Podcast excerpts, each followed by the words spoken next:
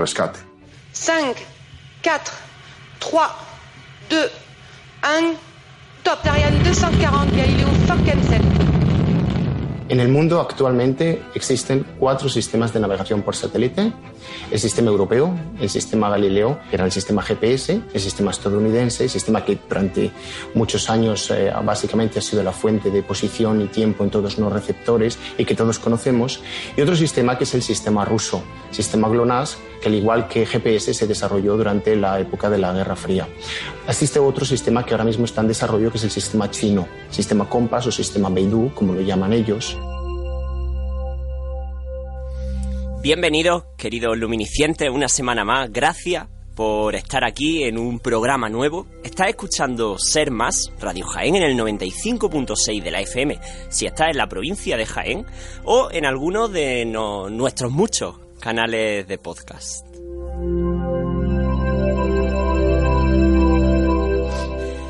Paso, como es habitual, a presentar a la, a la mesa de expertos y comienzo con, con Luis José, que está aquí con nosotros. Hola Luis José. Hola, ¿qué tal? ¿Cómo estás?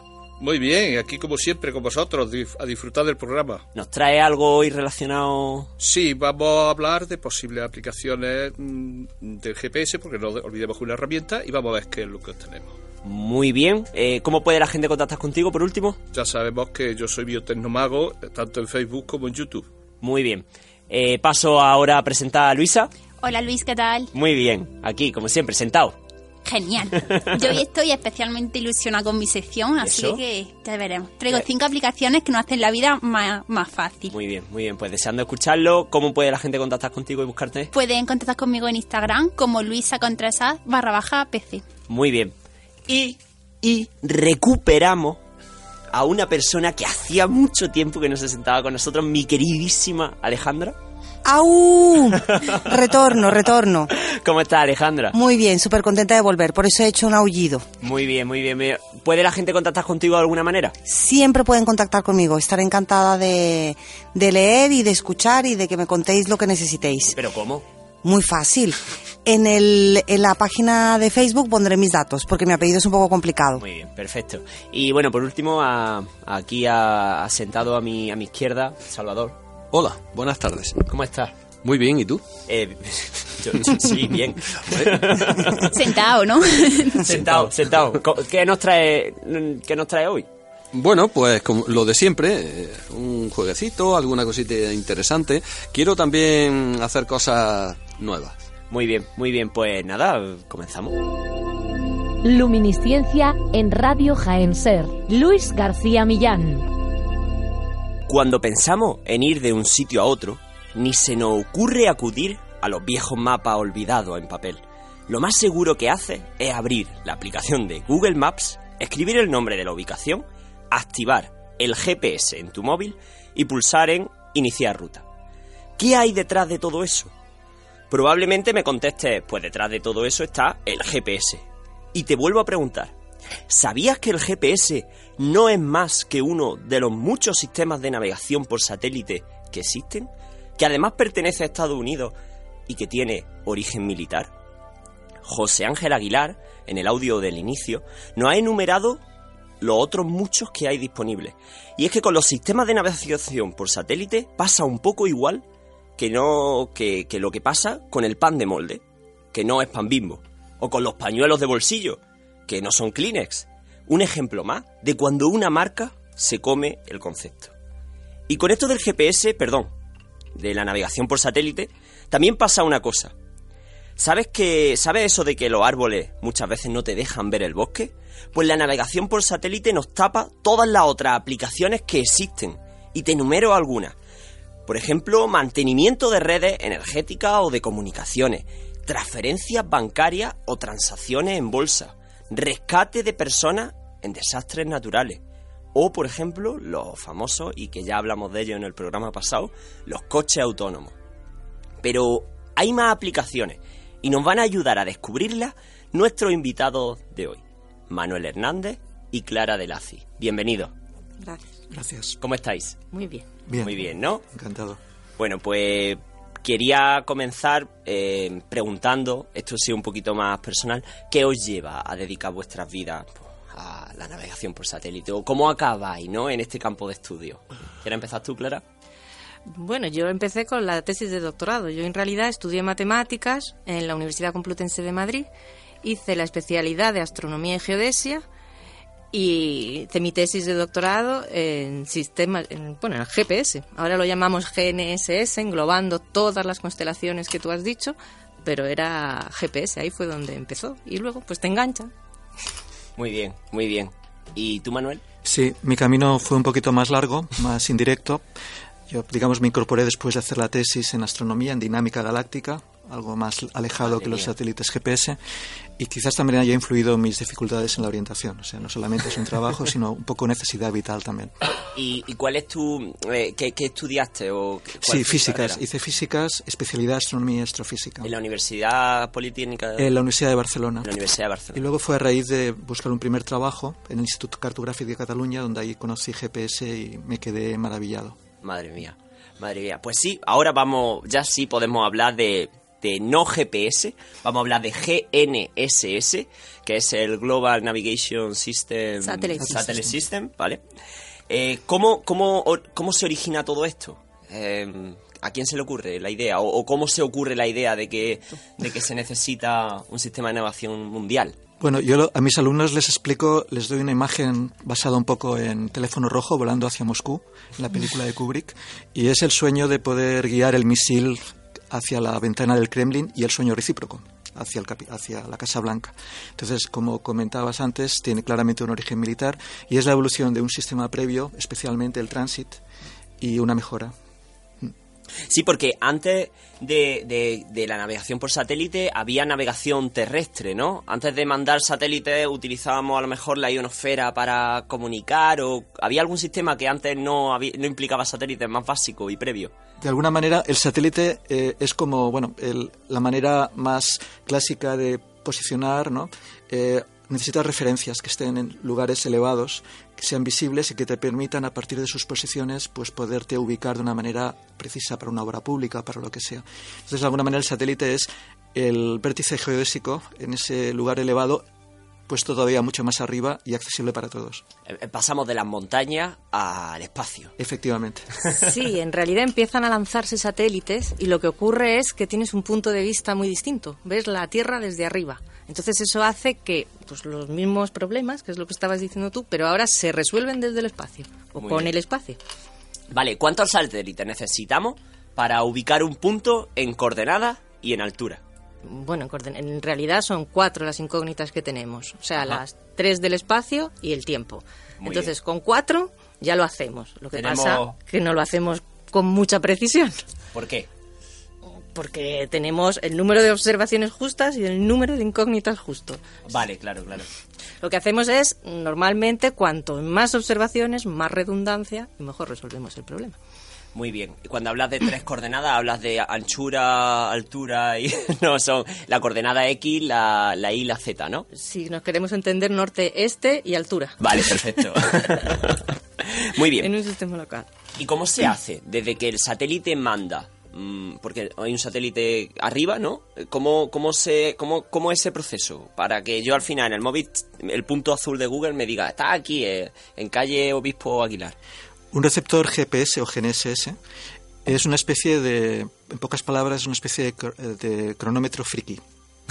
o sea, lo que realmente estamos haciendo es midiendo tiempos de propagación desde cada uno de los pueden ser 8 o 10 satélites, ahora con todas las constelaciones pueden ser 20, 30, que hay sobre el horizonte, y estamos midiendo el tiempo de propagación hasta nuestro receptor, el tiempo que tarda en llegar la, luz, la señal electromagnética, no es la luz, la, onda electromagnética. Y, bueno, entonces, eso de alguna manera, si eso fuese exacto, ese tiempo se midiese exactamente, el tiempo multiplicado por la velocidad nos da el espacio recorrido. Entonces tendríamos la distancia hasta estos puntos. A partir de ahí se puede obtener la posición que uno tiene aproximadamente, como dice Clara, pues con redundancia. Vale, ¿y cómo conseguimos que los relojes este, porque al final va de medir tiempo, ¿no? Yo, em, eh, yo soy el satélite, emito una señal, a ti te llega dos segundos retardada, con ese tiempo podemos calcular más o menos cuál es la distancia que hay entre los dos, pero para que yo sepa que esa señal está a dos segundos, ¿cómo logramos esa precisión tan mm, al punto. Con relojes atómicos. Buah, aquí me acabas de tirar de la silla. No, eh, hay los, los satélites que son muy caros, claro, ahí es muy importante que tengan relojes atómicos.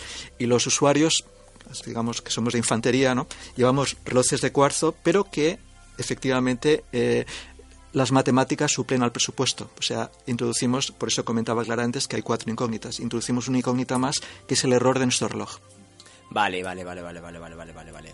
Sí, que, claro. Una, una pregunta. Cuando hablabas de redundancia, eh, supongo que te refieres a que eh, tres satélites nos dan una posición, pero si tuviéramos seis tendríamos una posición más exacta, o a qué te refieres exactamente con eso? Sí, o sea, yo puedo determinar mi posición, o sea, yo me puedo situar con un error de 20 metros o de un centímetro o de milímetros. Pues, hombre, no solo es la redundancia, entran más factores. O sea, por ejemplo, entra también cómo modelamos la atmósfera. O sea, la señal viaja por la atmósfera y entonces tenemos que, digamos que tenemos que tener presente todo lo que interviene en la observación para conseguir mm, dar esa posición con más o menor precisión. ¿Y esa precisión cómo la conseguimos? ¿Con más satélites o satélites a distinta altura? ¿O, o de qué manera? Mm, Explícamelo de una manera que lo entienda, por favor.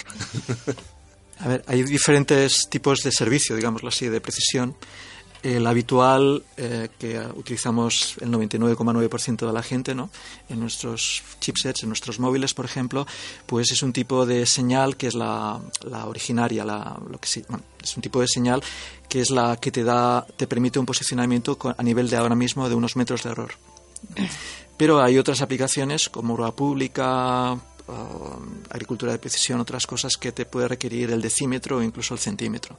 Entonces, la manera quizás más sencilla de pasar del- de esos metros al centímetro, casi la única, es trabajar con otra señal. No con la señal modulada, con las marcas de tiempo que nos van llegando de salida desde el satélite, que comparamos con el tiempo de nuestro receptor y a partir de ahí deducimos el tiempo de viaje, sino lo que hacemos es trabajar con la portadora, que tiene mucha más frecuencia y por lo tanto es más, más precisa.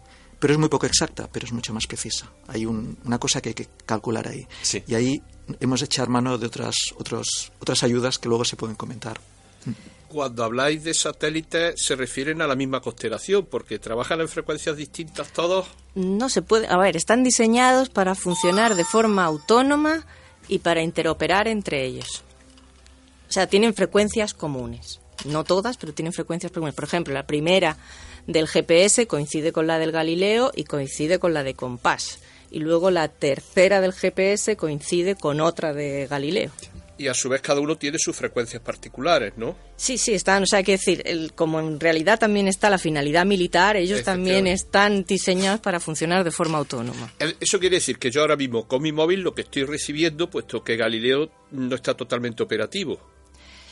Pero hay algunos móviles, no sé exactamente cuál, No, que este no. reciben Galileo. Este no, porque Sí, tiene unos había años. un Xiaomi. eh, Al Eh. principio estábamos hablando de Javier Ventura. Javier Ventura en, en Barcelona presentó al- el sistema Galileo en el- la feria de Smart Cities que estuve allí y ya presentó algunos modelos de móviles como el último iPhone y algún Xiaomi que sí que tenían ya receptor de Galileo, pero que en los próximos años casi todos tendrán. O sea que este ahora mismo trabaja principalmente con el GPS tradicional. Ah, Por cierto, Javier Ventura es uno de los máximos responsables del programa Galileo de la Agencia Espacial Europea. Es madrileño, bueno, eh, trabaja en Madrid para, y es En el español. SAC, en el SAC. En el Madrid. SAC, efectivamente. Y bueno, eh, da gusto siempre hablarlo. Yo me he quedado enganchado con un, con un concepto antes que, que me habéis tirado de la silla, pero no me lo habéis explicado, que es el reloj atómico. Porque, Sí, porque eso suena a central nuclear, ¿no? Eh, en algún sitio. ¿Cómo, cómo funciona? ¿O, o qué es? Se basa en... Es una aplicación directa del el- un término que a veces se oye que puede echar un poquito para atrás a, a- a la gente ¿no? que no está metida, pero que realmente lo tenemos muy totalmente, cada vez nos rodea más, que es la, la física cuántica. Es un Ajá. efecto cuántico. Entonces, eh, básicamente, para explicarlo de una manera muy sencilla, eh, si vamos al mundo atómico, los, eh, digamos, hay una serie de niveles energéticos, no entro en más detalles, que están distribuidos no a cualquier nivel, sino están distribuidos como las librerías de, una, de, de un armario o de una pequeña biblioteca por, por estantes, ¿no? Hay tres, cuatro estantes. Entonces, hay cambios energéticos entre esos estantes. Por lo tanto, los cambios energéticos que pueden haber son unos pocos y muy bien conocidos con sus valores. Entonces lo que se hace, explicado de una manera así muy sencilla, es fijarse en el cambio entre dos niveles, por ejemplo, del átomo cesio o del átomo de rubidio, que eh, son ese cambio de energía se traduce en la emisión de luz con una frecuencia muy muy definida. Entonces, a partir de una frecuencia, algo que oscila, tú puedes es como un péndulo. ¿Cómo funciona un láser, un ¿no? También. Eh, un cambio de energía y se emite un fotón. Efectivamente. Entonces aquí lo que haces es, es fijarte en la frecuencia equivalente del fotón, sí. que tiene una dualidad un corpúsculo, y eh, entonces con una frecuencia es como cuando tienes la frecuencia de un péndulo. A partir de ahí vas sumando y ya tienes un reloj. Vale, vale, entonces con eso, con esa frecuencia obtenemos un segundo y ya vamos multiplicando para, para, que el reloj vaya contando. Eh, va integrando continuamente, claro. y con muy poco de fase. Quiero decir, me parece que andaba... El del satélite. el del satélite con muy poco de Que podía perder un segundo cada no sé cuántos tropecientos millones de años, ¿no? Sí, lo que... Sí, sí, pero... Sí, pero... Sí, pero... Porque ese segundo luego, recordemos que lo convertimos a distancia. Sí. multiplicándolo por un número muy grande, que es la velocidad de la luz. Vale. Por lo tanto, incluso ah, siendo atómicos, hay que tener en cuenta el error de los relojes que hay en los satélites, que no se corrigen como si pudiéramos hacer en nuestra casa, sino que se dejan derivar. Se dejan, y, eh, y el usuario lo recibe eh, automáticamente y se corrige. Claro, porque al final si en distancia un error muy pequeño puede significar 10, 20 metros. Claro. un nanosegundo son 30, son 30 metros. 30 centímetros. Y si, 30 centímetros y si como Galileo quiere alcanzar una precisión de centímetros, que es lo que se anuncia para la versión de pago, necesita un reloj que sea pues Claro. Pues que sea el presupuesto de una familia. Es que determinadas aplicaciones necesitan una precisión de centímetros, vamos, de un centímetro, porque incluso, incluso mejor. Incluso mejor, efectivamente. Hay que decir, el control de la geodinámica, eso... ¿Qué problema fue el que hubo con, con determinados satélites de, de la constelación con los relojes? ¿Hubo algún problema, no? sí. Yo no sé lo que pasó. Sí, yo tampoco sé el detalle, pero hubo, digamos, un tiempo de, nuevo servicio del sistema Galileo. ¿Y subió el relojero a órbita a ajustar el tiempo? No, no es el detalle, pero creo que bueno se corrigió y, y, bueno, y digamos que, que me imagino que es una, una prioridad alta. Para... Pero eh, por eso hay satélites, decirlo de alguna manera, de repuesto, ¿o no? Eh, porque siempre se suben más de los que... Sí. No, no, di. El, el tiempo, claro, ¿Cómo se determina quién, quién, eh, digamos, quién vigila al vigilante? ¿no? ¿Cómo se calcula el error de los relojes atómicos que están en los satélites? Pues, eh, ¿verdad? Aclara con un segmento de control, con una serie de estaciones en tierra, que son del sistema, cada sistema tiene uno, Galileo tiene las suyas, GPS tiene las suyas, y entonces lo que se va haciendo es actúan como usuarios, entonces cambian las incógnitas. La posición se conoce muy bien, pero entonces se calcula la órbita, claro y se calcula el reloj, que es el, problema inverso de alguna manera, bueno, eh, dual. Y entonces, al final, digamos, lo que es muy importante es el segmento de control, a la hora de, como dice el nombre, controlar en particular el, la deriva de los relojes de los satélites. Eso es muy importante, porque al fin y al cabo, por ejemplo, ¿quién controla el GPS? El Ministerio de Defensa de los Estados Unidos. O sea, son los que controlan esa red que, ¿qué hacen? Mandan la información al satélite que a su vez la manda al usuario. Es decir, a nosotros nos llega a través del satélite lo que los americanos quieren que nos llegue. Lo que quieren. Sí, eso es, efectivamente. Creo yo recordar que los americanos podían apagar el sistema rápidamente, incluso inducir errores en determinadas zonas planetarias. Lo estuvieron haciendo sistemáticamente. En la guerra del Congo lo hicieron, ¿no? En la, guerra del Golfo, por ejemplo, eh, en ese momento un servidor estaba trabajando en el cartográfico, justo en este tema.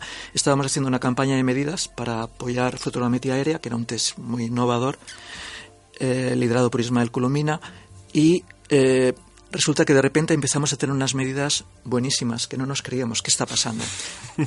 Lo que estaba pasando, y y es en breve es que no tenían suficientes receptores militares que se digamos eh, corregían sus propios errores intencionados, tuvieron que comprar eh, receptores civiles para su ejército y tuvieron que quitar sus propias protecciones, sus propios errores intencionados. Entonces, de oh. repente, los civiles de, normales teníamos una señal que nunca habíamos visto. Era demasiado bueno para ser cierto. Sí, sí, nos frotábamos los ojos. ¿El GPS no te da un error de 30 metros? ¿No me ha sacado de la carretera ahora mismo? Exacto. Claro, estás saltando de una manzana a otra de la ciudad. Vale. Eh, el primer sistema de navegación por satélite surge en 1973, que lo has comentado, no, perdón, en 1960 con el sistema Transit, que utilizaba el efecto Doppler, que es eso de la ambulancia que suena distinta según se acerca por la velocidad. Efectivamente, muy, muy radiofónico, salva el efecto Doppler. sí, sí, sí. Pero en Claro, las ondas se comprimen cuando está llegando y se separan cuando se Pues, está alejando. con ese efecto, Prim- eh, Es más agudo cuando se acerca y más grave cuando se aleja. Ha quedado muy técnico, Sí. pero bueno. Con ese efecto se sabía antiguamente la posición por, por los 60, pero en el 73 eh, es el inicio del programa GPS cuando se unen la Armada y la Fuerza Aérea de los Estados Unidos. Lo hemos dicho. Origen militar, que le pasa lo mismo. Bueno, la, la constelación completa la tenían allá por el 93, ¿no? Que pensamos que el GPS lleva con nosotros, por lo menos yo lo pienso, que lleva toda la vida. Yo nací en el 92, en el 93, pf, pues casi que, casi que no lleva toda la vida aquí. Se usaba el viejo mapa. Pero, eh, bueno, origen militar. El GLONASS, que es el ruso, también lo hemos mencionado, origen militar. Galileo. ¿Por qué nace Galileo entonces? Eh, Bueno, en principio nace con finalidad civil, o sea, tiene una serie de servicios, pues, pues son el de rescate, tiene otro que es gratuito, tiene otro que debería ir a los profesionales del sector y cua- bueno, y luego tiene el que el gubernamental, que es un poco el militar escondido, digamos. Pero nace en principio con claro, fines para no tener la dependencia de que si algún día nos llevamos mal con, con Estados Unidos, iba a decir el nombre de cierto presidente, con Estados Unidos o con los rusos, que no nos corten la señal, ¿no? Que no nos corten internet o que no nos corten el GPS. Sí, sí. Vale. Eh, habéis dicho mm, varios niveles de servicio. Yo como usuario, ¿qué precisión puedo esperar de Galileo una vez que esté implementado? Es decir, ¿con qué precisión me localizo? ¿Metros, centímetros, cuánto? ¿O está previsto para usuarios de no pago? Yo pienso que... eh, ah, Metro, yo diría que metro. Sí, a ver, depende. depende. Si uno, efectivamente, si uno eh, tiene el teléfono móvil y recibe la. Pues es que hay distintos niveles de observación. O sea, como el código, que es el menos preciso, luego está la fase, que es más precisa, luego si trabajas con dos frecuencias, con tres frecuencias. O sea.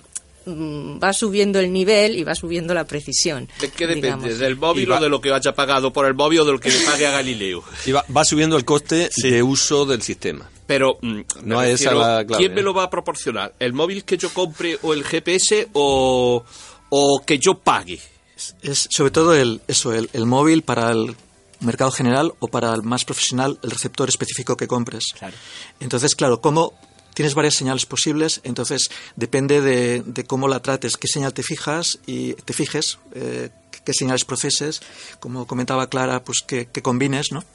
qué ayudas tomes y digamos ahí vas en un rango desde, el- desde los metros hasta el centímetro e incluso para series temporales incluso un poquito más allá para series temporales ¿no? Es, eh, es decir, eh, según el fabricante haya introducido un chip determinado o no. también eh, es el chip el hardware y también el software o sea hay una Sí, por, decirlo vale. de alguna manera Vale. el hardware es muy importante por Es que, por ejemplo, hay redes permanentes. O sea, hay estaciones que están midiendo permanentemente. O sea, aquí en Andalucía, bueno, en la, en la Universidad de Jaén tenemos en el una, o sea, que pertenece a la red andaluza de posicionamiento. Esas están midiendo 24 horas al día. Si tú esos datos los recoges y los procesas de una determinada manera, pues es, digamos, donde obtienes la serie temporal y la mayor precisión. O sea, es que tengo que hacer un estudio profundo antes de comprarme el próximo móvil, según lo que yo quiero usar con él. Porque sí Hombre, profundo, profundo. Estudio profundo puede ser estudiar un agujero negro o que tenga No, que- no, no, no. Pero un móvil Para comprar un móvil hoy en día hay que tener tantas variables en mente que no... casi un casi como un coche, ¿no? Que haga buenas fotos, o que más, tenga un buen. GPS. O sea que no. Lo del GPS es importante GPS no, porque sistema de navegación por satélite. el Vale, vale. sistema de navegación muchas veces es importante Un cuando, GNSS.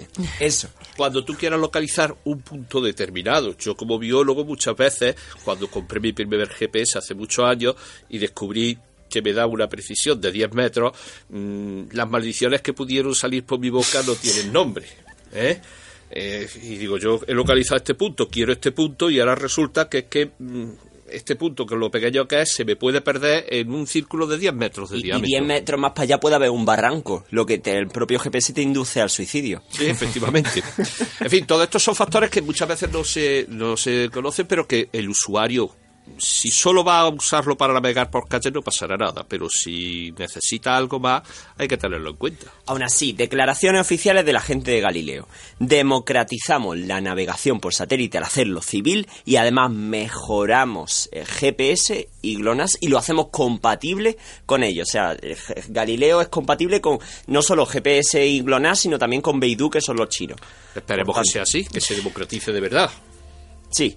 Hay una cosita muy rápida. Lo del barranco, hay, hay no es, es muy bueno y muy, muy práctico además. Eh, existe algo que se habla menos que Galileo, pero que es muy importante y se está utilizando en aviación civil, que es EGNOS, por ejemplo, en Europa o VAS.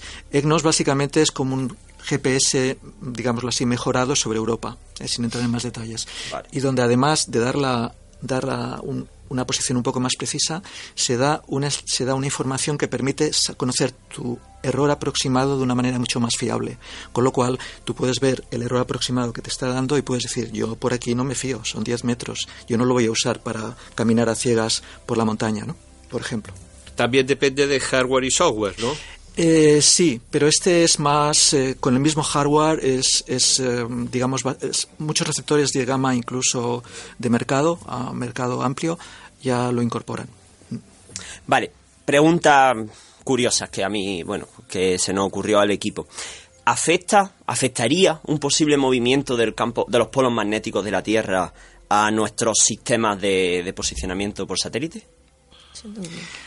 Eh, en principio no hay un efecto directo, no. O sea, la respuesta rápida sería prácticamente no. Vale. Hay algún efecto indirecto.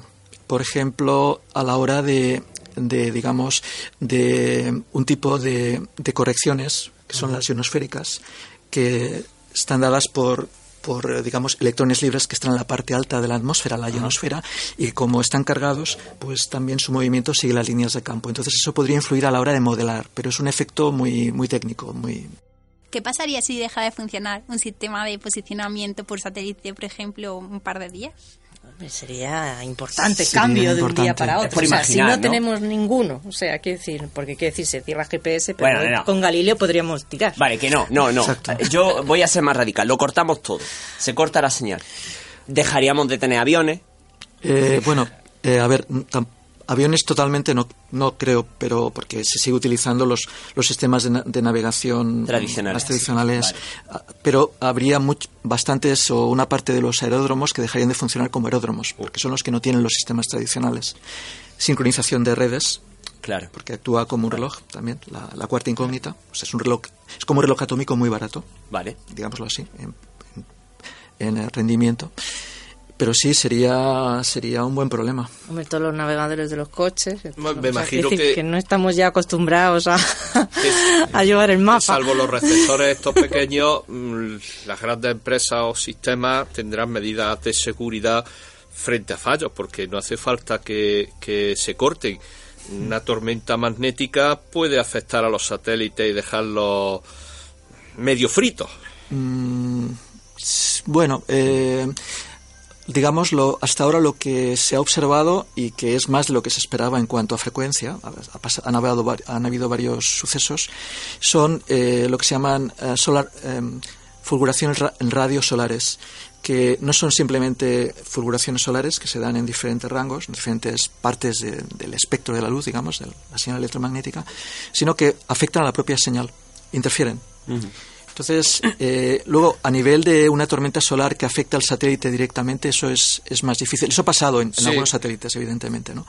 Pero, pero lo que se ha constatado hasta ahora es en algunas tormentas solares, fulguraciones solares en radio, que interfieren en la señal. Interferencia de la vas señal. perdiendo la señal continuamente durante unos minutos, ¿no? Al menos.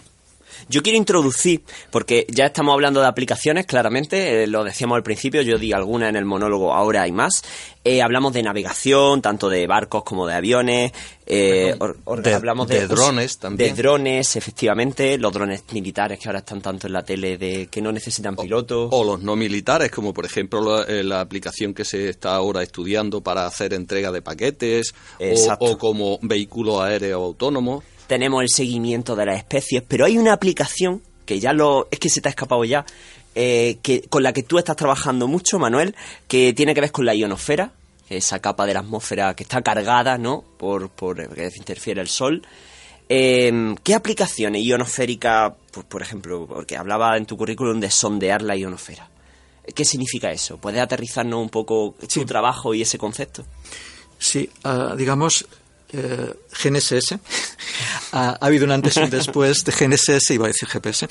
Eh, digamos, no solo para el posicionamiento, incluso para tener, mm, eh, digamos, una, un, tiempo muy, muy estable de una manera mucho más barata, sino también en cosas que nos, en principio no estaba diseñado el sistema para eso. Y una de ellas es lo que comentabais antes, son señales de, en varias frecuencias de muchos satélites.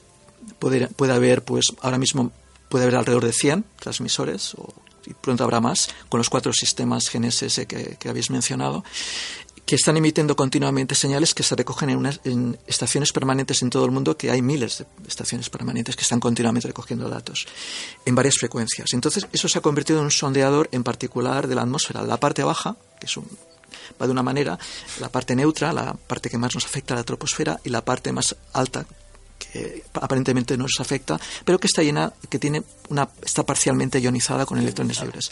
Entonces, ¿por qué, qué tiene que ver una cosa con la otra? Pues es como siempre, el GNSS es como un, me gusta presentarlo así, una especie de sudoku, es un sudoku, con muchas cosas diferentes que si tú quieres hacerlo bien tienes que tenerlas en cuenta. Entonces las tienes que tener en cuenta y a veces para ti es una molestia, lo que para ti es una molestia, para otro colega tuyo en el, en el campo del vecino de al lado es, es una, una, bendición, es una suerte, es lo que buscas. ¿no? Y entonces en particular, estos electrones libres que están por allá arriba, a partir de los 70 hasta los 1000 kilómetros y más allá, pues lo que hacen es cuando pasa la señal GPS que va del satélite al, al, usuario, empiezan a oscilar con la onda electromagnética, porque la onda electromagnética tiene un campo eléctrico. Claro. Es como, y, se, ve y una parte magnética también, un campo magnético. Y entonces eso empieza a hacer mover el electrón y el electrón, aunque sea una cosa poco intuitiva, se convierte en una antena emisora y emite otra señal que se superpone a la inicial. Y esto cambia las propiedades. Entonces, ese cambio de propiedades se traduce en una serie de efectos, en particular es que cambia la velocidad. Ya la velocidad ya no es la velocidad de la luz en el vacío, esa velocidad que hemos, por la que hemos, que hemos de utilizar como multiplicador por el tiempo de nuestro cronómetro Fiki, que decíamos al principio, para obtener la distancia, la pseudo-distancia, sino que esa velocidad va cambiando. Entonces, eh, ¿qué ocurre? Bueno, pues tú puedes ver ese efecto acumulado cuando le llega al receptor. El, el cambio de tiempo respecto del que debería ser si no hubiesen electrones al que hay. Y esa diferencia es proporcional a los electrones que se encuentran en su camino. Tienes un escáner, puedes hacer tomografía Claro. Es como un TAC, pero al revés. El paciente está fuera, no está dentro.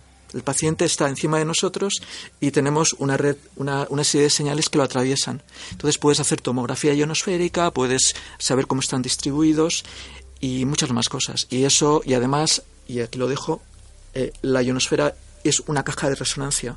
Con eso se está descubriendo una serie de fenómenos que no se conocían. Por ejemplo. Por ejemplo, eh, bueno, se conocían de antes, pero no se habían visto con esta nitidez. Eh, por ejemplo, los efectos de terremotos y tsunamis, especialmente tsunamis, que es muy interesante desde el punto de vista práctico, o algo que no se conocía y no se, y no se sabía que podía ser tan preciso, como es poder detectar y medir el, el flujo solar, los cambios de flujo solar en explosiones solares. Vale, o sea, en algún sitio explota un sol o una estrella. El sol, el sol. El, sol, eso genera un cambio en la ionosfera que se detecta con la señal del GPS. Es como, como las sombras chinas. Está rebuscado. sí, sí, sí, pero, pero como dicen los ingleses, it works, funciona. Sorprendentemente, y funciona sorprendentemente bien, que yo todavía no me lo acabo de creer. Eh, o sea, es como las sombras chinas tú, en vez de mirar directamente al Sol, que ya hay satélites que lo hacen, están en órbita, el SOHO, otros, puntos lagrangianos, con sus fotómetros, tú dices, no, no, no me, no me, no me, no me moleste, yo miro la ionosfera. Miro para adentro. Entonces, cuando ves una, un cambio en la ionosfera centrado en el Sol que sigue un cierto patrón, muy sencillo, que sigue además una ley física que es el, como he comentado, es, es el paraíso de cualquier antiguo astrónomo o astrofísico, porque es muy sencilla. Puedes empezar a despreciar muchos términos porque la, la, explosión solar es muy rápida, con lo cual desprecias campo magnético, transporte, etc. Entonces, ese flash tiene una forma que te permite separarlo de otras, otras fuentes que dan variaciones mayores, pero tú lo puedes filtrar y puedes saber cuánto se da y puedes saber qué energía en, en una banda, la banda que ioniza la parte alta de la atmósfera, qué energía, digamos, qué flujo ha emitido el Sol. Pero como medida de peligro viene una explosión solar o una tormenta solar, no sirve, porque ya te ha llegado cuando te estás dando cuenta, ¿no? Ojo, esto es como la caballería y la infantería. Vale. O sea, eh, la, la fulguración es la caballería. O sea, la, te llegan los fotones. Sí. La luz. Pero luego viene, en ah. muchas ocasiones, no es siempre así, vale. pero en muchas ocasiones eh, la fulguración solar es, eh, tiene que ver con lo que se llama una eyección de masa coronal. Ok. Semi. Y eso, eso viene después. Eso puede tardar entre 7 horas, 10 horas, 12 horas. Y eso sí que, como se dice en Latinoamérica, te puede armar la podrida. O sea, puede, por las líneas de campo magnético, eh, según cómo esté el campo magnético interplanetario respecto al terrestre, Star Trek, ¿eh? si tienes el, estás bien protegido o no en tu nave sí, con sí, tu escudo, pues depende de la, la, conexión que haya, pues te puede entrar por las zonas de alta latitud y ahí puede empezar cambios impresionantes que, por ejemplo, en el año 2003 tuvo tres días, um, digamos, cerrado el sistema de navegación para aviación civil en Norteamérica, WAS. Wow, wow, por una fulguración. Sí, una, una, Halloween. Una, Halloween. Es que fue el 31 de octubre. La parte de después, la fulguración, no lo hizo, fue lo que vino después, las partículas. Perdón. Manuel Los Santos inician, eh, inocente a... Yo, yo tengo una curiosidad. Han mencionado hace un momento eh, el tema de tsunamis, sí. terremotos relacionados con el, con el tema de la ionosfera, las mediciones que podemos hacer y tal. Eh, a, a, mí esto me, me ilusiona y me preocupa. Vamos a ver. ¿Es posible predecir de alguna manera o solo medir el efecto? ¿Me explico? Predecir de alguna manera esos tsunamis o esos terremotos, eso sería maravilloso. O, solo podemos medir el efecto a posteriori. A ver, hay mucho esfuerzo en, sobre todo para los terremotos. La, el terremoto, intentar buscar precursores. Eso es polémico y difícil, digamos, hemos participado en, dos proyectos, uno de la ESA, o sea, que es suficientemente serio como que la, Agencia Espacial Europea pusiese dinero en un proyecto. Ahí estuvimos trabajando. Y luego, previamente, en otro proyecto con una empresa estadounidense. Entonces, digamos, hay indicios que parecerían indicar que pueden haber precursores. Y hay incluso artículos en revistas de primera línea, más reciente, de un grupo japonés sobre todo, donde parece que horas antes sí que puede que haya algo, ¿no? Pero es todavía polémico porque es muy difícil distinguir una posible señal precursora asociada a mecanismos como la emisión del radón en la, en, eh, digamos, la falla, un gas noble radioactivo y el efecto que puede causar y que acabe afectando a la ionosfera. Eso es, todavía muy difícil de distinguir.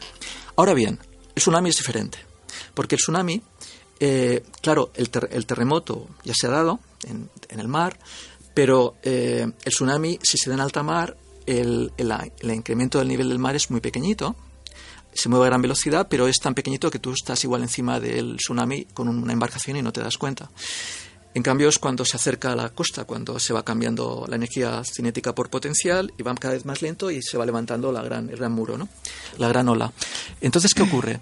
Pues resulta que el, el terremoto, el maremoto, este golpe del fondo marino eh, genera un tipo de ondas, puede generar un tipo de ondas voy a ir a una que se llama las gravitacionales, que resulta que van subiendo, van subiendo, van subiendo, y mientras el tsunami puede ir avanzando sin que nadie se lo haya detectado en alta mar, porque o no hay boyas o es muy difícil distinguirlo del oleaje, ese pequeño incremento de pocos decímetros, resulta que ya esa señal ya ha llegado a la ionosfera y se va amplificando, porque cada vez es menos denso el aire, y se puede ver con las señales GNSS que son muy oblicuas desde centenares muchos centenares de kilómetros de distancia, con lo cual se puede dar una alarma si tú distingues ese tipo de señal. Entonces, eso sí, eso sí que es factible. O sea, el tsunami es más fácil de prever precisamente por eso que estaba explicando. Efectivamente, y, y, además tiene una aplicación práctica, porque hasta que el tsunami pueda llegar, depende del tsunami, evidentemente, si se da cerca de la costa hay poco que hacer, porque... Pero si no, hay, no, hay, tiempo claro. material para realmente eh, discriminar que eso que estáis detectando es un tsunami o es otra cosa. Lo diré de otra manera, la señal tarda unos 10 minutos, 12 minutos en llegar a, a la ionosfera al menos. Entonces, claro, tiene que estar... Pero eso se está trabajando. De hecho, ahora estamos en un proyecto de la Agencia Espacial Europea en un consorcio europeo trabajando sobre, sobre una nueva, posible nueva manera de contribuir a este tipo de, de alarmas ¿no? Perfecto. con GNSS. Una cosa, eh, quería yo introducir el tema de la agricultura de precisión. Estamos en una tierra, que es Jaén, que bueno, pues si por algo destacamos es por infinitos campos de olivo, mire hacia la dirección que mire. Y eh, se están haciendo, se están haciendo eh, proyectos de agricultura de precisión con GPS. Eh, sí, a ver, sí, sí, sí, claramente. Es, es un campo que realmente tiene mucho recorrido. Eh, ahora mismo eh, puedo hablar de la, de la, pequeña experiencia, digamos, en la que he podido contribuir un poquito, que es otro proyecto, esta vez de la Comisión Europea, eh, Auditor, liderado por la empresa santanderina Corde, y que en este consorcio europeo pues tratamos de, de de llegar a, a, ofrecer agricultura de precisión a bajo coste. O sea, que es una manera de que se implante, ¿no? ¿Pero en qué consiste? Sí, sí, sí. Porque, o sea... Voy a poner un ejemplo. al olivo? Lo voy a poner, no. no. Voy, a, voy, a, ponerlo con un ejemplo... bueno, eh, vamos. A lo mejor. Eh, a ver, nunca se sabe, ¿no? Pero en principio no, nunca se sabe. Hay siempre nuevas aplicaciones en, la, en, el GNSS que nunca te esperas. Pero en principio no, no, es esa la idea. O sea, lo pondré con un ejemplo. Un ejemplo que comentaron los colegas de, de, de una universidad holandesa que también estaba en el consorcio. Que es que eh, cuando, digamos, para las faenas agrícolas, eh, para un tipo de faena agrícola, había una serie de árboles eh, que tenían nidos con especies protegidas y entonces decidieron poner unas marcas para que en la, el, el digamos el, el, el operario o el, campesino que iba con, la, con el tractor o lo que sea pues no, no destruyera los nidos. Entonces pusieron unas marcas. ¿qué pasó? que los depredadores y los halcones aprendieron que esas marcas indicaban comida y tuvo el efecto contrario.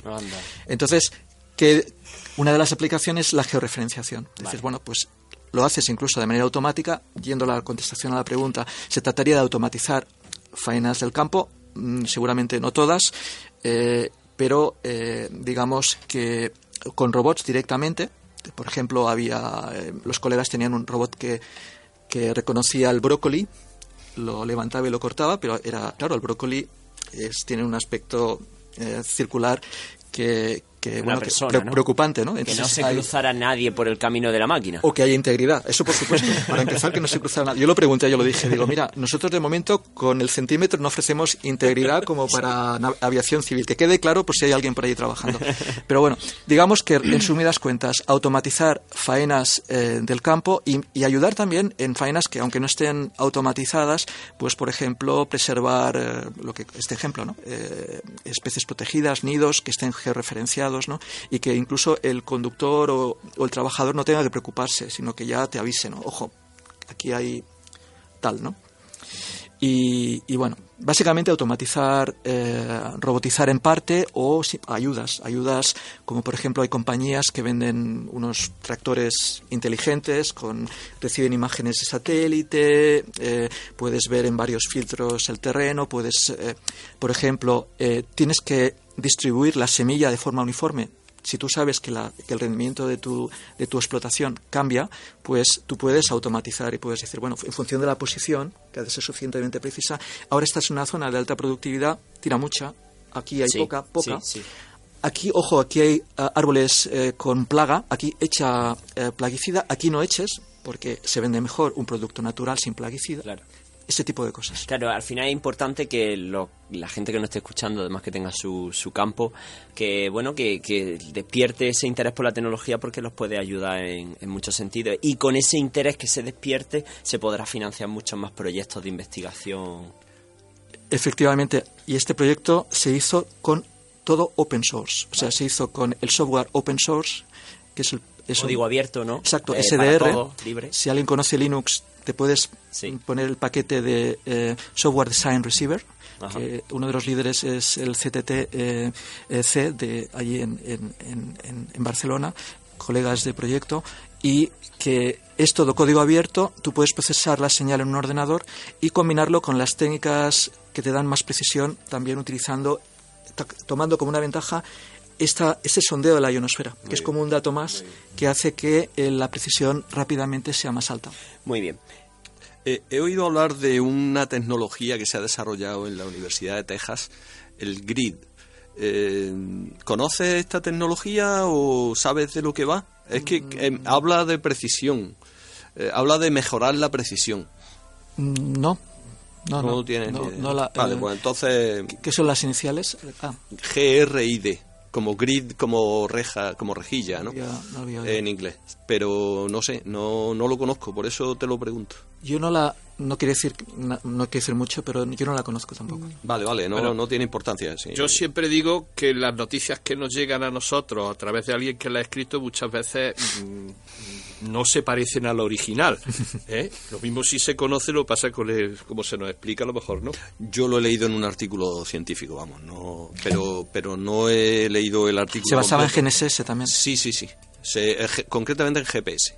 Se trataba de, mejorar la precisión del GPS con una tecnología eh, diferente y que mejoraba la precisión a nivel de, de milímetros.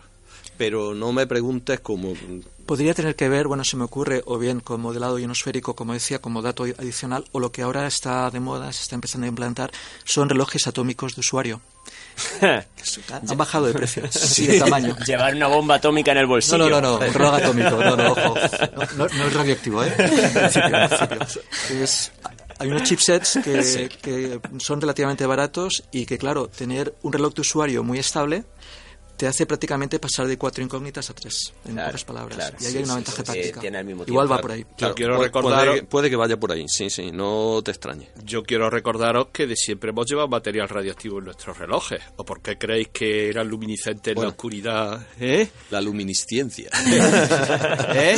Y no os lo podemos discutir. Ese es nuestro campo.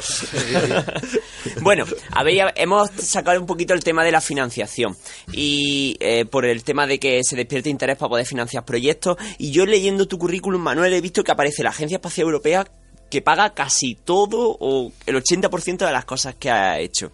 ¿Cómo, ¿Cómo se llega a decir, mira, la Agencia Espacial Europea me está pagando, me está financiando el proyecto en el que yo participo? Bueno, es a veces es un poco por, por casualidad, es, es casi estar, es Bueno.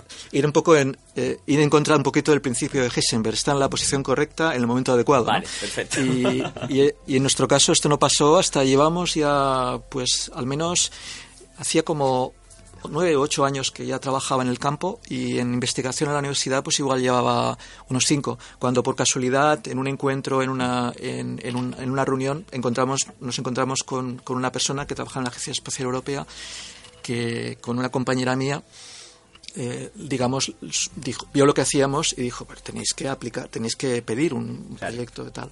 Y pedimos un proyecto muy pequeñito, pero fue un poco el, el primer, el primer que tuvimos. Y a partir de ahí, pues, bueno, pues nos fueron conociendo un poquito y, y fuimos también con otros consorcios, ¿no? Íbamos formando consorcio. Y bueno, y una cosa te lleva a la otra, como Muy se bien. suele decir. Eh, y ya, como, como, como punto final a, a, este, a este coloquio, debate, eh, que sepáis que Manuel está aquí porque Clara un día me, me escribe, y me llama, me dice, oye Luis, viene un investigador súper gordo de la Universidad Politécnica de Cataluña. Súper importante, por favor. Quizás gordo sí, importante. no. No, no, no, todo lo contrario. Eh, no está gordo, eh, lo digo para los oyentes, muchísimo menos. Luego, luego que se metan en las redes sociales y vean la foto, que aquí tenemos que la Navidad no ha pasado factura. Bueno, que venía a Jaén a dar una conferencia en la Universidad de Jaén, eh, que si podíamos invitarlo al programa y nosotros como somos muy curiosos, siempre intentamos traer a gente muy curiosa o muy interesante. Em, viene al- a dar una clase, una masterclass en, en el máster de Ingeniería Geodésica y Geofísica Aplicada, ¿verdad? Sí. Para la gente que no esté escuchando y tenga inquietudes en cuanto a estudiar, esto se hace en la Universidad de Jaén, pero ¿nos puedes contar en qué consiste este máster? Pues sí, vamos a ver. Eh, yo creo que si la ingeniería geodésica, si yo digo que es la hermana mayor de la topografía, nos entendemos más o menos todos, ¿no? Sí, los topógrafos, vamos a partir de la base que yo pienso que los topógrafos son los que hacen fotos por la, con las cámaras esas amarillas. Eso no es, ¿no? Eh, bueno, hacen muchas más cosas, o sea, quiero decir. y no son fotos, ¿no? Sí, pero la, la, topografía, por decirlo de una forma fácil y corrígeme, eh, digamos, se preocupa de eh, terrenos más pequeños, de zonas más, Efectivamente, más concretas. Y la geodesia y va la más geodesia va a no quiero decir a lo bestia, pero vamos sí. a lo grande. Pero también, como decíamos al principio, ahora mismo estamos en el momento en el que estamos trabajando con satélites. Vale. Entonces, eso nos ha llevado a que no solo vamos a resolver los problemas clásicos que teníamos antes, sino otros muchos nuevos, como estamos viendo ahora, que están en nuestro día a día. Muy bien. Entonces, en este máster lo que nosotros le damos al alumno es la formación para que aprenda a manejar esos instrumentos, para que sepa de dónde puede descargar los datos que le hacen, por ejemplo, falta para conocer dónde está el satélite. Son públicos, me imagino, la mayoría. Sí, son públicos, son de organismos internacionales que los ponen a disposición de la comunidad científica, que puedan usar esos datos, que los puedan procesar y que el día de mañana en su, profe en su profesión los puedan utilizar. Entonces, bueno, pues en este caso hay una parte que está dedicada al control de deformaciones, porque el grupo nuestro trabaja en el control de deformaciones. También hay parte de, de ingeniería de control en ingeniería civil, hay manejo de instrumentos, procesado de datos. Y, en fin, a mí me parece que es importante porque esta parte a lo mejor es desconocimiento, pero en realidad no es el futuro, es el presente. Exacto. O sea, quiere decir que la Unión Europea, China, Rusia, Estados Unidos, todo el mundo está invirtiendo en el espacio, o sea, en que nosotros nos acostumbremos a utilizar el espacio como nuestro día a día. Entonces, a mí me parece importante que se sepa que en la Universidad de Jaén se forma a los estudiantes en este campo. Muy bien, pues yo invito a los estudiantes que nos escuchen a que, a que prueben a, a formarse en este sentido y que a, pasen de la topografía a la astrofísica, ¿no? o Sí, sí. geofísica, perdón.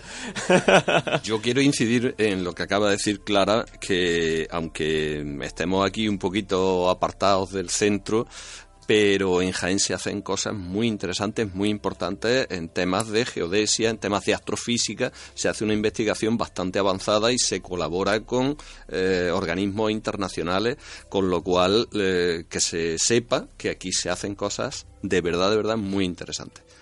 Muy bien.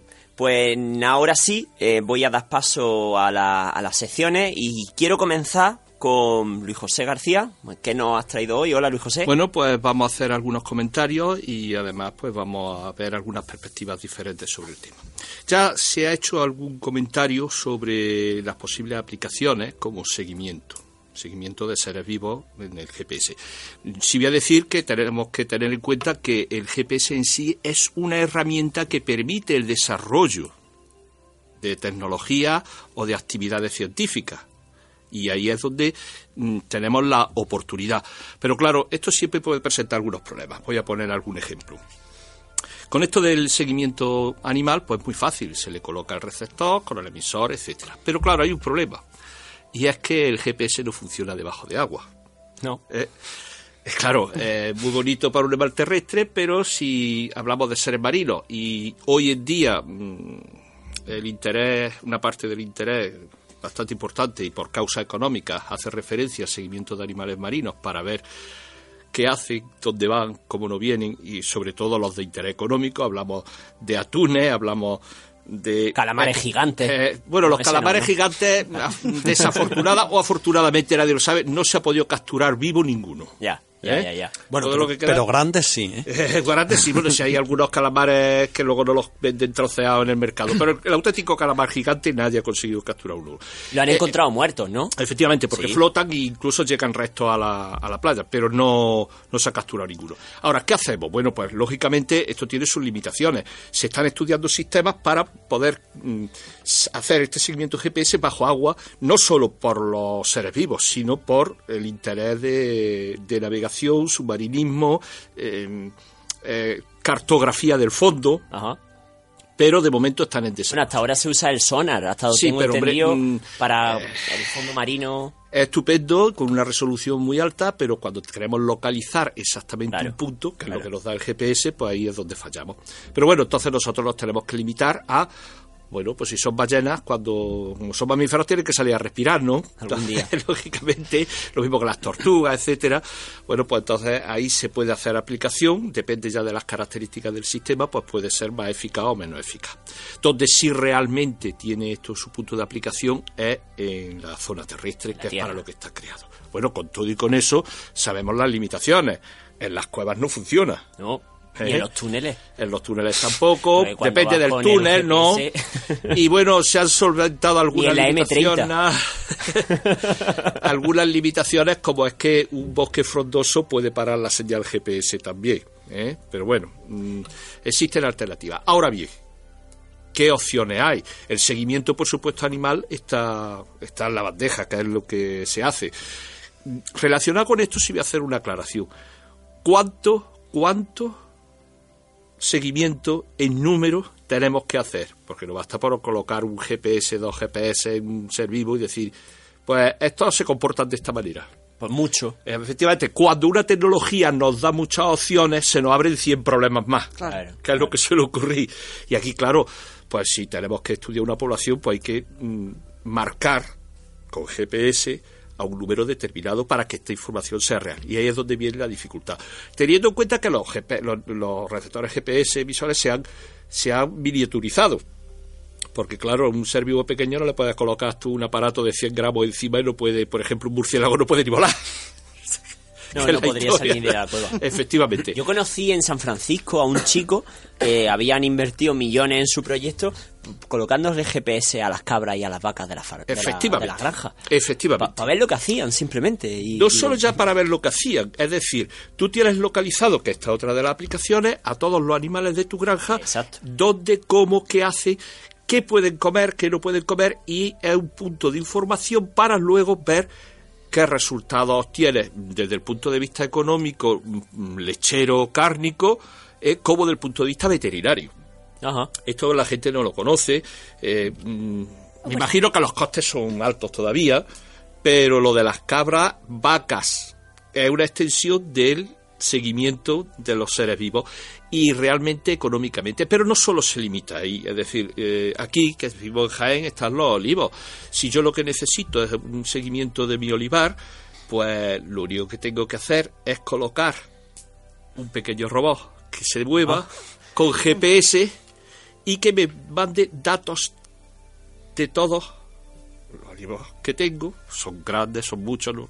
Sí, porque te iba a decir yo, el olivo no creo que se mueva mucho. Pero sí que No, existen sí. aceitunas con GPS. Por si te roban la recolección de aceitunas, se Ah. llevan las aceitunas falsas con el GPS a la cooperativa y entonces se puede detectar quién te lo ha robado, por qué te lo han robado y todo eso. Aceite con silicio. Efectivamente, eso que es el GPS, el robot te lo puede hacer también. Estamos hablando de un tiempo más en el futuro. El robot puede vigilar y puede mandar la información de que algo o alguien no autorizado está entrando en zona. ¿eh? Sí, no solo, no solo vigilar, sino también se utiliza para, con cámara adecuada, mm, ver, por ejemplo, de forma la espectrografía de la hoja, de la aceituna, de la corteza del árbol, etcétera, y que eso tú Efectivamente. lo dominas. Estamos hablando de detección ya de, de situación de la planta, enfermedades, situación hídrica, situación del fruto, es decir, todo esto localizado. Plagas. nos- efectivamente, nos puede dar información realmente cómo está nuestro. Estoy hablando de un olivar, como puede ser un campo de trigo, como puede ser una viña, ¿eh? Que A mí también se me ocurre, el otro día casi se me pierde la perra eh, cuando fuimos a jugar con la nieve y, y estuve una hora buscándola por la montaña, por la montaña en mitad de los pinos.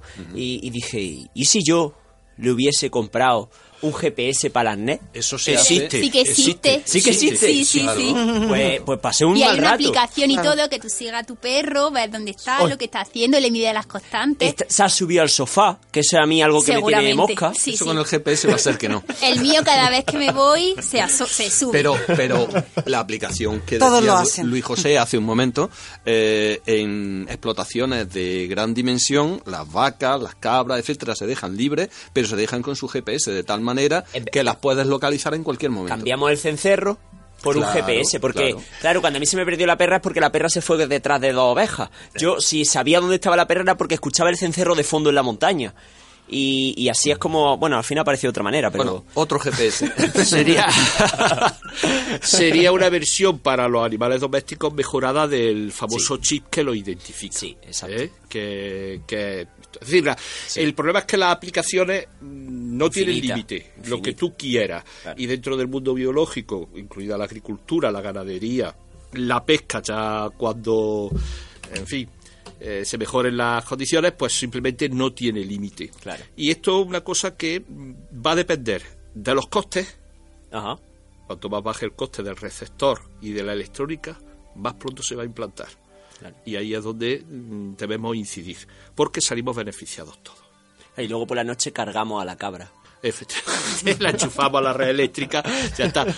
Pero eh, hay más aplicaciones, eh, dentro de la agricultura, en las propias ciudades.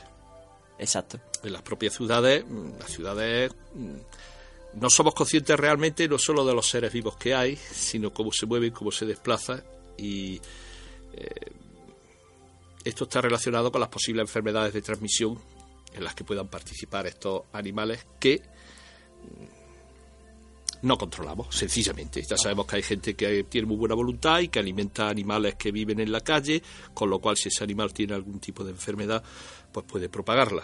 Exacto. Mm, Y esos son animales que no están controlados. Y es un problema, puede ser un problema, puede ser un problema, no, va, va a serlo, y lo ha sido, de salud pública.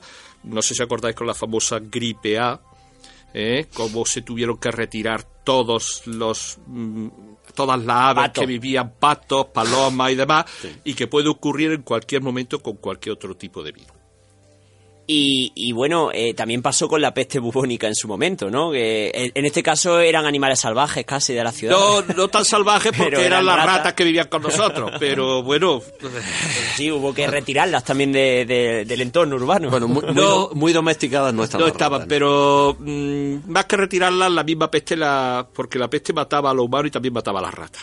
Muy bien. A mí me ha dado la sensación de que algunas de las aplicaciones que has comentado tienen algo que ver con lo que Luisa también ha traído. Bueno, sí, pero mis aplicaciones son para el móvil, para que la usemos Vale. todos los días. Así que no pasa nada. Pues adelante con ella.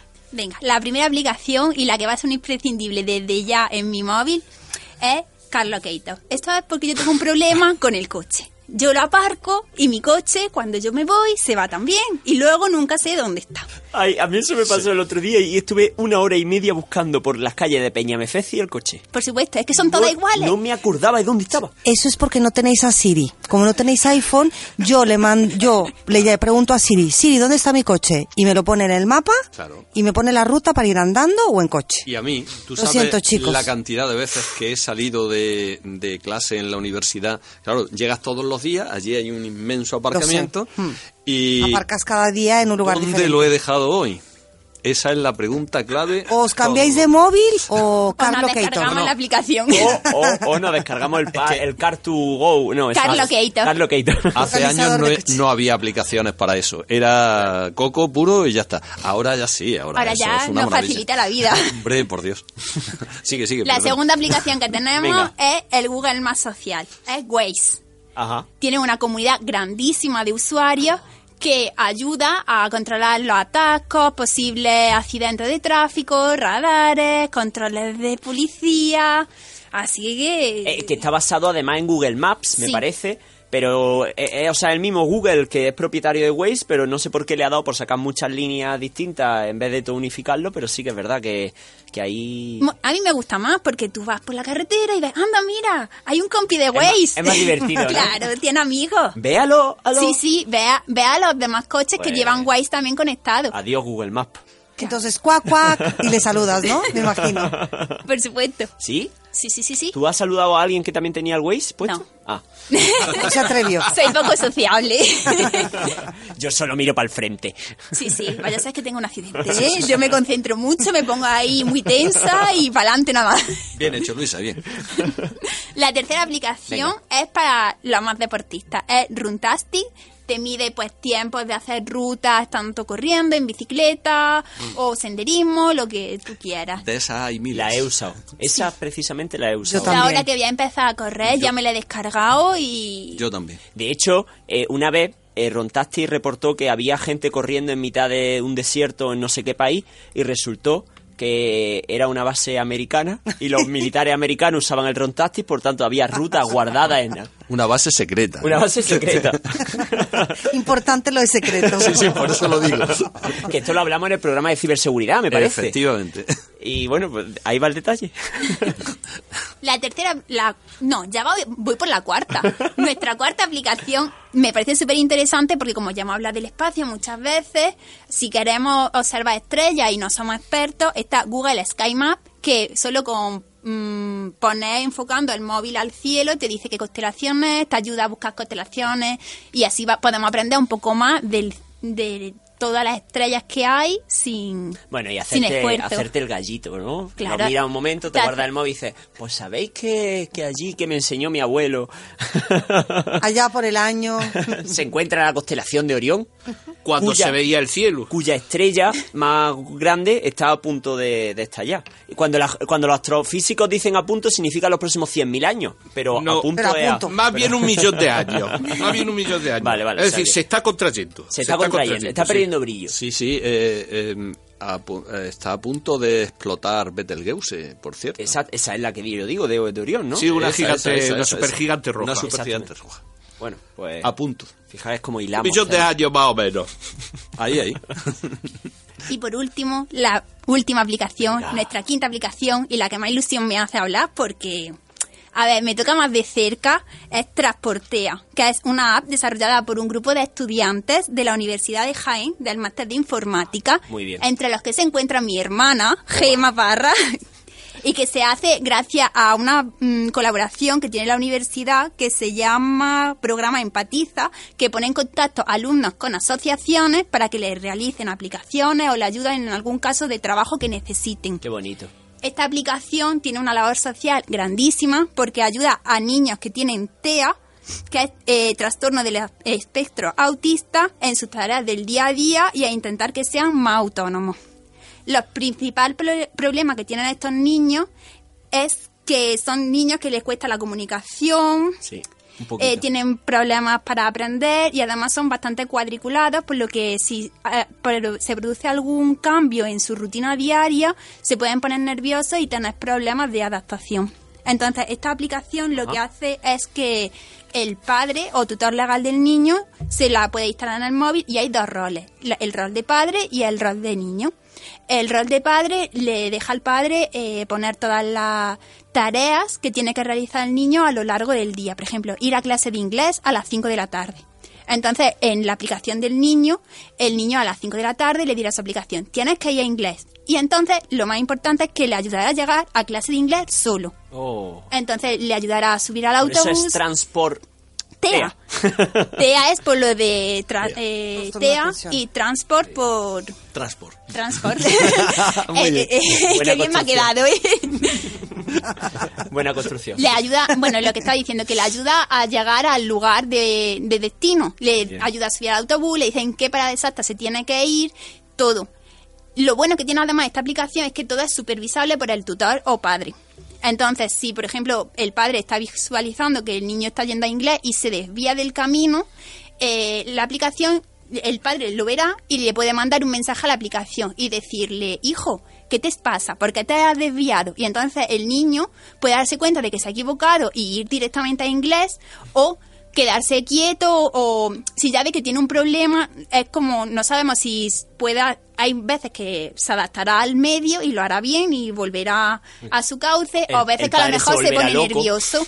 No, pero si se pone nervioso hay una llamada de emergencia que el móvil llamará al padre, luego al segundo contacto si no lo coge, al tercero, así hasta que alguien le preste ayuda y como tiene la posición exacta del niño, puede ir directamente a recogerlo y ayudarlo. La aplicación en sí eh, es positiva porque ayuda a que estos niños se puedan desarrollar de forma autónoma. Sí. Y además mm, que los padres estén tranquilos porque saben en todo momento lo que están haciendo y cómo lo están haciendo. Entendamos tranquilos con un ojo siempre en la pantalla del teléfono así diciendo, a ver si sigue en inglés mi niño, no se ha ido Claro. a hacer pella. Pero, pero una, una forma de que ellos puedan hacer una vida como la de otros niños Sí. sin necesidad de siempre estar acompañados o siempre tener que alguien los tenga que llevar al colegio o cualquier cosa así. Oye, pues bravo por la Universidad de Jaén, bravo por este grupo de, de estudiantes en el que está tu hermana, Gema Parra. y, y la verdad que hacen falta más aplicaciones así y también es muy bonito esta labor social de la universidad de poner en contacto asociaciones con, con alumnos, bueno, en este caso de informática, para, para hacer aplicaciones. Pues ya está, ya pron- pronto encontraré más cosas. Bueno, y como todo programa, estamos llegando ya al final. Quiero, quiero dar las gracias a nuestros invitados, a Clara y a Manuel. Eh, muchísimas gracias por haber estado aquí, por compartir este rato con nosotros. No, gracias a vosotros. ¿Habéis sentido cómodo? Totalmente. Yo creo que se nota. Bueno, luego eh, ya lo único que toca es difundir y que, y que la gente pueda aprender, ¿no? Que se interesen por la Universidad de Jaén, por la geodesia, por el máster y bueno, que aprendan también un poquito más sobre qué, cómo, cómo llegar a los sitios con el móvil, que hay mucho, mucho detrás. Muchísimas gracias. A Sí, vosotros. y, y que sirve y que sirven los sistemas de posicionamiento para cosas muy diferentes Sí. eh, y que nos ayudan en nuestra vida, no simplemente posicionarse con un sistema de, de navegación. Eso también creo que ha quedado claro. A mí se me ocurren muchas, pero Pero como estamos terminando, eh, no hay tiempo para Ah, más. aquí Lo- queda. Seguimos en redes. Y bueno, muchas gracias a la mesa de expertos, muchísimas gracias. Y, y nos vemos nos vemos en la siguiente. Como siempre voy a terminar con, con una frase. Hemos hablado del sistema Galileo que viene a democratizar la navegación por satélite. Por tanto, hablando de poner la tecnología al acceso de todo, quiero acabar con una frase de Henry Ford, que es eh, el verdadero progreso, el que pone la tecnología al alcance de todo. Muchísimas gracias. Adiós.